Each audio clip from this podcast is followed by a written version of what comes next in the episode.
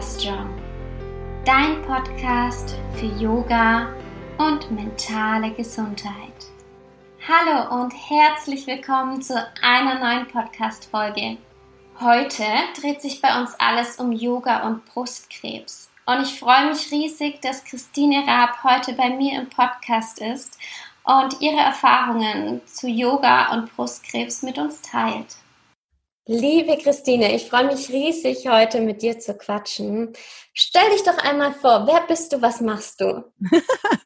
Diese Frage, ne, das ist immer die, die schwierigste Frage überhaupt, äh, obwohl man die schon so oft beantwortet hat. Mhm. Also ich bin die Christine Raab, ähm, jetzt aktuell 37 und ich komme aus dem Rhein-Main-Gebiet in Deutschland. Und bin aktuell in erster Linie als Yogalehrerin tätig und als ganzheitlicher Coach. Ähm, das war anders schon. Also ich habe ja eben dir schon kurz erzählt, so von meiner kleinen äh, einmal Reise durchs Leben. Ähm, großer Knackpunkt war da eben die Brustkrebsdiagnose 2014. Und das hat dazu geführt, dass ich auch darüber eben viel gesprochen habe, das nach außen getragen habe. Also ich glaube damals sogar auch noch eine der ersten, die überhaupt das so öffentlich gemacht hat im, im Bloggerbereich. Und das ist eben auch heute noch ein großes Thema. Und ja, ist auch so ein bisschen das, was ich immer wieder auch mitgeben möchte, wie es dann danach ist und wie das Leben danach sein kann. Und auch da die Kombination aus eben Yoga, speziell auch für Brustkrebs. Das wäre jetzt in sehr kurz zusammengefasst, wer ich bin und was ich mache. Ja, ich bin ja auf dich gestoßen und habe ja auch gelesen, ja, dass du ähm, an Brustkrebs erkrankt bist und dann danach oder beziehungsweise zu der Zeit dann auch Yoga angefangen hat, dass dir Yoga geholfen hat. Inwiefern hast du da überhaupt mit Yoga angefangen? Inwiefern hat dir das geholfen?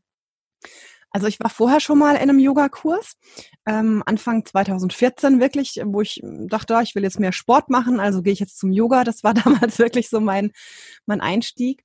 Und mit der Diagnose ähm, hat sich das leider in dem damaligen Kurs so ein bisschen zerschlagen. Es hat dann einfach nicht mehr gepasst, auch mit der Lehrerin. Weiß ich auch bis heute nicht warum, aber es, ich habe mich dann einfach nicht mehr wohlgefühlt.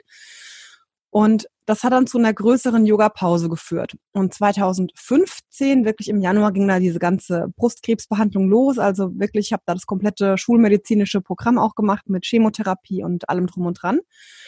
Und hätte auch in der Zeit da nicht hingehen können, weil der Kurs war immer morgens um neun und ich musste da erst hinfahren. Und in dieser Zeit war ich wirklich, ähm, also im Grunde, wie man sich das vorstellt, dass man wirklich schlapp ist und kaputt und dann auch das nicht so kann und so, ist ja bei jedem ein bisschen anders. Ich kenne auch andere, denen macht es gar nichts aus, aber bei mir war es wirklich äh, so lehrbuchsartig, kann man eigentlich sagen. Und ich habe dann wieder zum Yoga zurückgefunden, eigentlich in der Reha bin dann Ende 2015 in die Reha gefahren und hatte da auch eben Yoga und Meditation als Thema oder habe mich da eingetragen.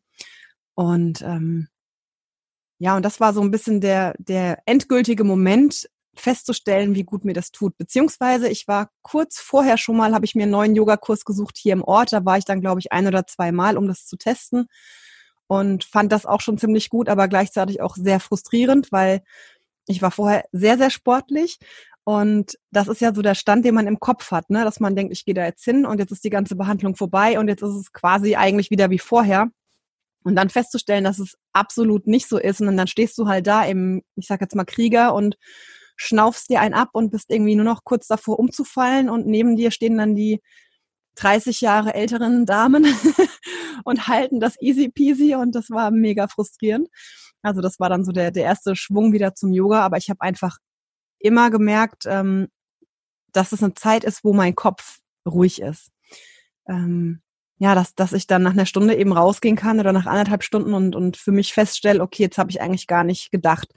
Und der ausschlaggebende Punkt war dann eben in der Reha, da das einfach auch nochmal speziell ähm, zu merken, auch in Bezug eben auf die Krankheit, vor allem auch auf die körperlichen ähm, Problematiken, die dadurch mit hergehen, also Narben und so weiter. Ne? Ich habe zum Beispiel hier im Achselbereich eine ziemlich große Narbe, weil da Lymphknoten entfernt wurden. Und ähm, ja, dass du einfach dann mit den Yoga-Übungen auch dann diese Narben zum Beispiel gut dehnen kannst, dass du in der Meditation wirklich versuchst, bei dir zu sein und all diese Sachen. Ähm, das war einfach das, wo ich dann von der Reha aus noch an meine neu gefundene Yogalehrerin hier im Ort eine Nachricht geschrieben habe und gesagt habe, ich mache die Ausbildung zur Yogalehrerin bei ihr. Sehr schön. Ja. Ähm, für alle, die sich jetzt noch nicht so damit auskennen, mit dem ganzen Thema Brustkrebs, inwiefern hat sich denn dein Körper verändert? Was hast du denn gesagt oder was hast du gedacht? Wie, wie konntest du dich vielleicht anders plötzlich bewegen oder eben nicht mehr so einfach bewegen danach? Wie mhm. war das für dich im Yoga?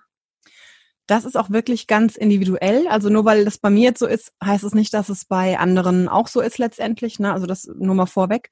Aber in meinem Fall war es wirklich so, dass mh, hm, ich weiß gar nicht, eigentlich nicht direkt durch die Chemotherapie, aber dann danach oder eigentlich so eine stetige, so eine stetige Entwicklung, dass man einfach immer mehr Gewicht zulegt. Ähm, in meinem Fall ist auch so, dass ich jetzt aktuell noch in einer sogenannten Anti-Hormontherapie bin, weil dieser Tumor eben hormonsensibel war.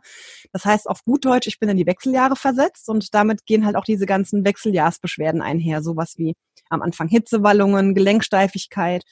Ähm, also das heißt, im Grunde habe ich jetzt aktuell noch um die 15 Kilo mehr drauf wie zum Beginn der Behandlung was schon sehr nervig ist für einen selber. Vor allem, wenn man eben auch vorher eigentlich recht sportlich war und auch verhältnismäßig schlank und so weiter. Ne? Und jetzt ähm, auch nur bedingt was dagegen tun kann, weil einfach die durch die Wechseljahre das auch viel, viel schwieriger ist abzunehmen. Ne? Also ein klassisches Wechseljahrssyndrom ist zum Beispiel auch, dass der Stoffwechsel extrem verlangsamt wird. Das heißt, ich müsste eigentlich extrem viel weniger essen oder noch viel, mhm. viel mehr Sport machen, um auf das gleiche Level zu kommen wie vorher. Und ähm, wie gesagt, am Anfang ähm, von dieser Antihormontherapie war das auch ganz extrem so Gelenksteifigkeit, wenn man morgens aus dem Bett aufsteht, erstmal so ein, ja, bis man irgendwie ins Bad gelaufen ist, so ein Entblätterungsprozess, bis alles sich wieder eingerenkt hat und so. Also man ist halt viel steifer, viel unbeweglicher. Ähm, die Hitzewallungen, gut, die sind jetzt nicht direkt schlimm, die sind eher nur nervig. Ähm, aber das hat sich alles eigentlich ganz gut gegeben. Also Hitzewallung und Gelenksteifigkeit, das hat sich ganz gut wieder ähm, eingerenkt, was ich auch immer so ein bisschen auf das Yoga eben schiebe. Und das heißt, es ist jetzt eigentlich aktuell nur die, also nur in Anführungsstrichen die ähm, Gewichtszunahme, was natürlich noch da ist und was es auch ändert. Und insgesamt ist die Ausdauer gefühlt viel weniger. Also ich war noch nie ein großer Ausdauertyp. Das war schon immer so eine große Schwachstelle, an der ich einfach viel geübt habe und deswegen immer regelmäßig schwimmen war und so. Und da merke ich aber ganz krass, dass das also gefühlt noch eine Ewigkeit dauert, dass Sachen mich einfach viel schneller anstrengen, dass ich viel schneller kaputt bin.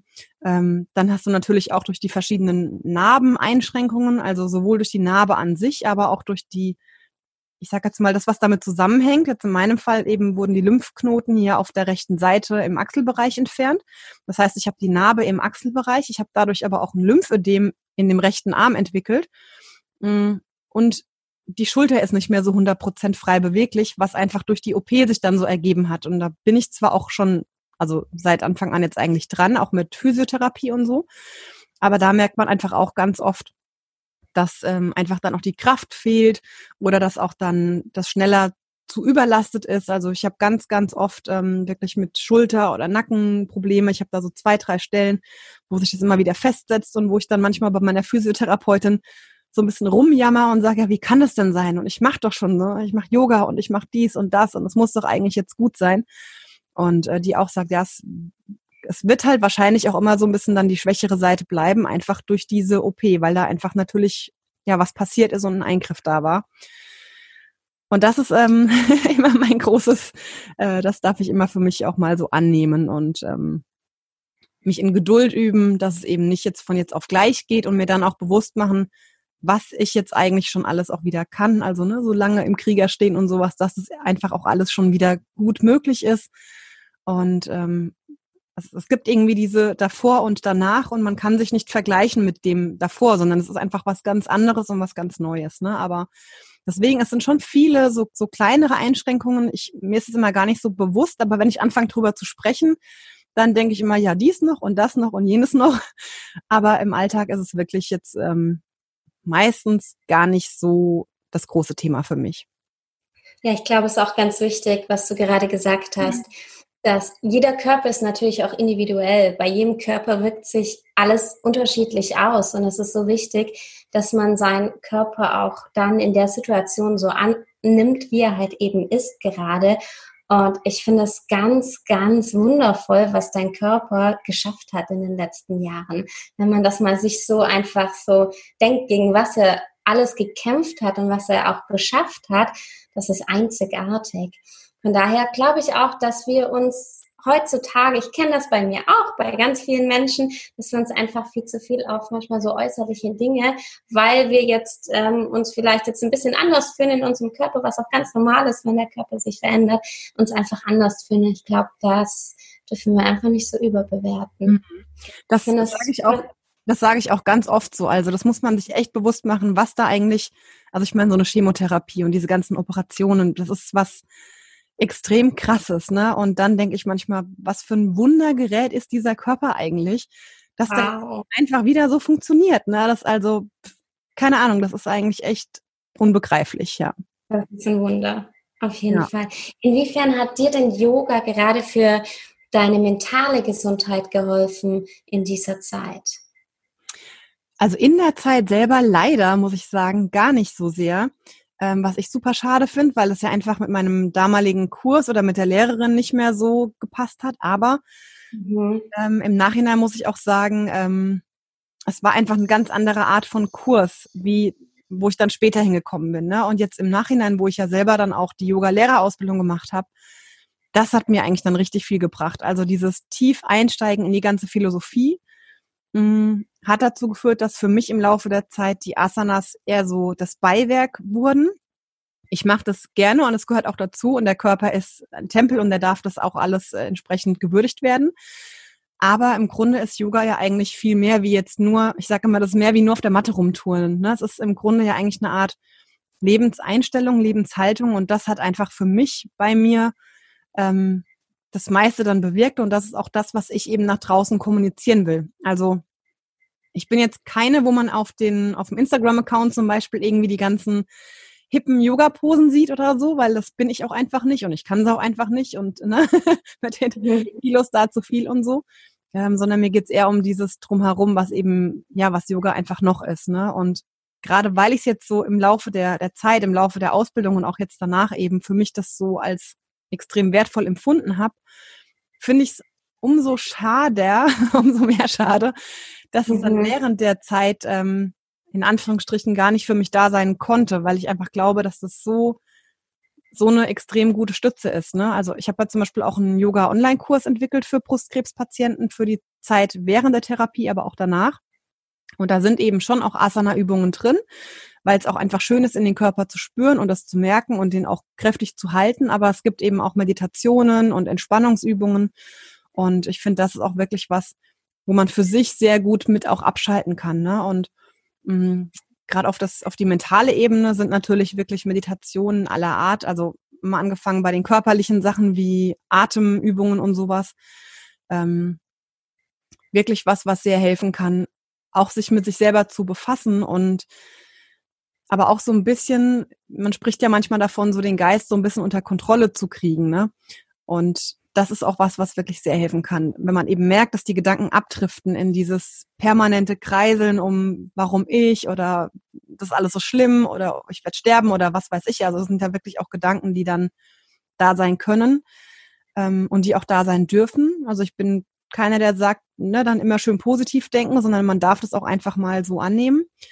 Ähm, aber man muss versuchen, sich da nicht so reinsinken zu lassen. Also nicht in diesen Strudel aus diesem immer, immer Gedanken kreiseln und um dieses Negative, weil einen das eigentlich nicht weiterbringt. Ne? Dann dreht man sich im Kreis, aber man findet den, den Ausgang nicht mehr.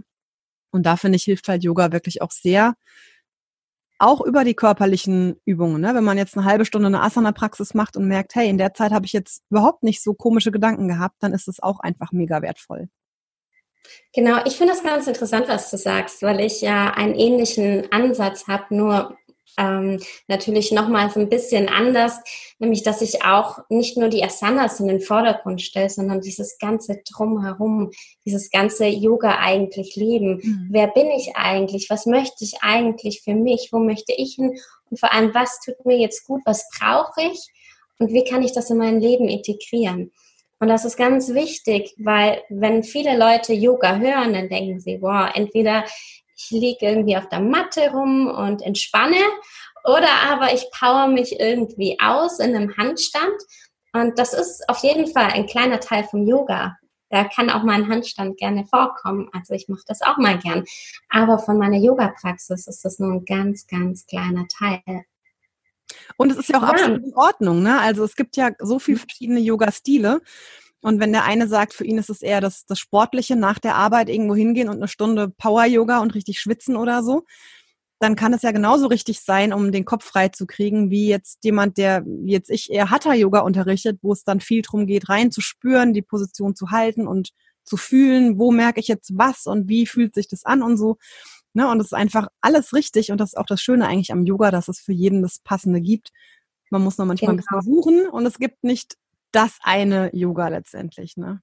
Genau, und das ist auch ganz wichtig, weil viele zu mir auch sagen, ja Alexa, ich habe jetzt Yoga gemacht und mir hat es nicht gefallen oder mir hat es gut gefallen und das hat mir nicht gefallen. Und dann haben sie einen Stil ausprobiert. Und es ist ganz, ganz wichtig, einfach sich mal umzuschauen, zu verschiedenen Lehrern zu gehen. Es ist auch ganz wichtig, wie man persönlich auch ähm, mit dem Lehrer in Kontakt treten kann. Ist man auf der gleichen Wellenlänge? Hat der ähm, Lehrer den gleichen Fokus, den ich auch gerne haben möchte, jetzt gerade für meinen persönlichen Status. Und es ist auch völlig in Ordnung, daran zu wachsen. Also ich mache jetzt auch nicht mehr das Yoga, was ich vor vier Jahren gemacht habe, weil ich mich da einfach weiterentwickelt habe und so meinen eigenen Weg gefunden habe. Und genauso wie der Körper individuell ist, ist auch die Yoga-Praxis ganz individuell. Deswegen sollte man sich da so ein bisschen mal umschauen, vielleicht ein bisschen ausprobieren und vielleicht geht man dann auch eine Yogastunde, wo man sagt, ach, das war jetzt so gar nicht meins, aber dadurch kann man halt auch seinen Weg finden. Finde ich ganz, ganz toll. Liebe Christine, das war super, super spannend alles. Was sind denn deine nächsten Ziele? Mm, also beruflich gesehen ist mein, mein großes nächstes Ziel so ein bisschen ähm, noch ein bisschen klarer die Dinge zu kriegen, die ich mache.